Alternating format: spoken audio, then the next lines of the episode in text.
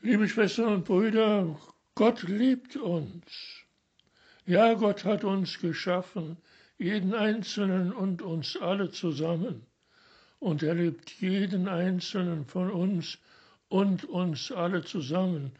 Er ist selbst Mensch geworden, um uns Menschen näher zu sein. Aber dieser Gott, der Mensch geworden ist, der kann sich auch ärgern aus Liebe zu uns. Wir haben heute ein solches Evangelium vor uns.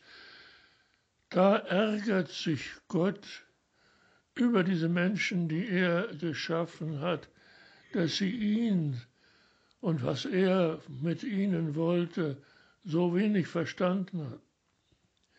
Da sind die Jünger Jesu und die Jünger Jesu, wie so oft, sind zur Abfahrt bereit.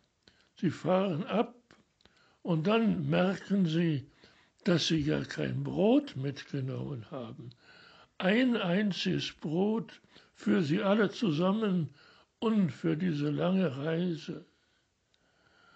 Jesus sagt zu ihnen, hütet euch vor dem Sauerteig der Pharisäer und des König Herodes.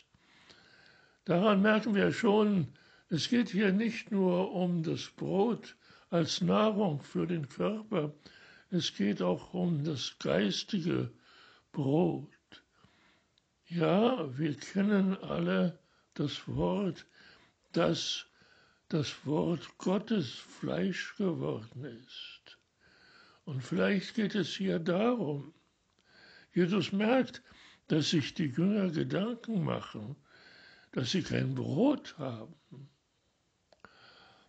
Aber er wird ein wenig ärgerlich oder zumindest ungeduldig über ihre Einstellung dazu.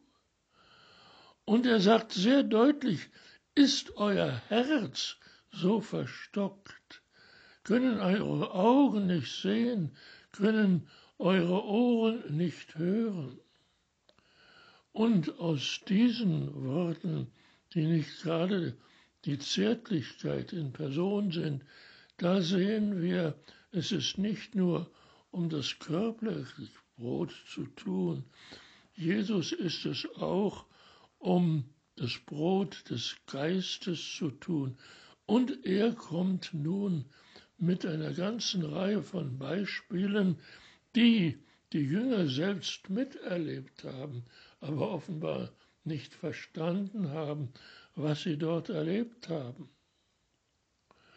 Fünf Brote hatte er gebrochen und fünftausend Menschen hatten sich um ihn versammelt und drängten sich, um ihn näher zu sehen, ja sogar seine Gewandung zu berühren. Und Jesus fragt, als ich die fünf Brote für die fünftausend Menschen gebrochen habe, wie viel habt ihr denn nach dem Mahl aufgesammelt? Und sie mussten ihm bekennen, zwölf Körbe voll. Ja, das ist übrig geblieben. Und solche Beispiele gibt es noch mehr. Er hat für 4000 Menschen sieben Brote gebrochen. Und wie viel sind übrig geblieben? Sieben Körbe. Was heißt das alles?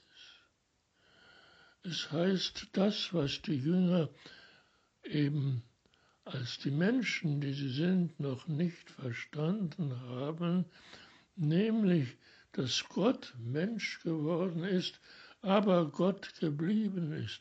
Und da, wo er gegenwärtig ist, da kann es keinen Hunger geben.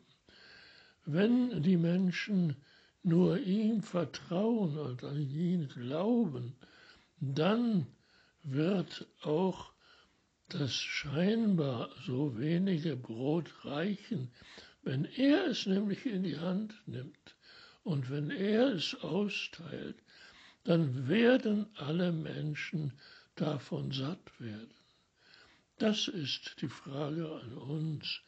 wollen wir dieses Brot aus der Hand Gottes, der Mensch geworden ist, wollen wir diesen Menschen annehmen, der Gott ist, ja Gottes Sohn ist, oder wie es einmal heißt, der Menschensohn ist. So heißt es auch heute in unserem Evangelium. Der Menschensohn gibt sein Leben hin für uns. Nicht nur dieses Brot und jenes Brot, das dann reichen wird für die vielen tausend Menschen, die sich um Jesus versammelt haben, sondern Jesus, der Sohn Gottes, der Gott geblieben ist, lässt sich einsperren, lässt sich foltern, lässt sich schließlich auf grauenhafte Weise töten. Aber er wird auferstehen von den Toten. Und dadurch, durch diese Tötung des Sohnes Gottes und seine Auferstehung, sind wir Menschen von der Sünde befreit. Ja, Gott liebt uns. Die Frage ist, lieben wir ihn wirklich? Haben wir verstanden, was er für uns getan hat und immer noch tut? Er liebt uns immer wieder und immer noch, jeden Einzelnen und alle zusammen. Und wenn wir von dieser Liebe erfüllt sind, dann ist unser Leben wirklich ausgefüllt. Und dafür dürfen wir Gott danken. Amen.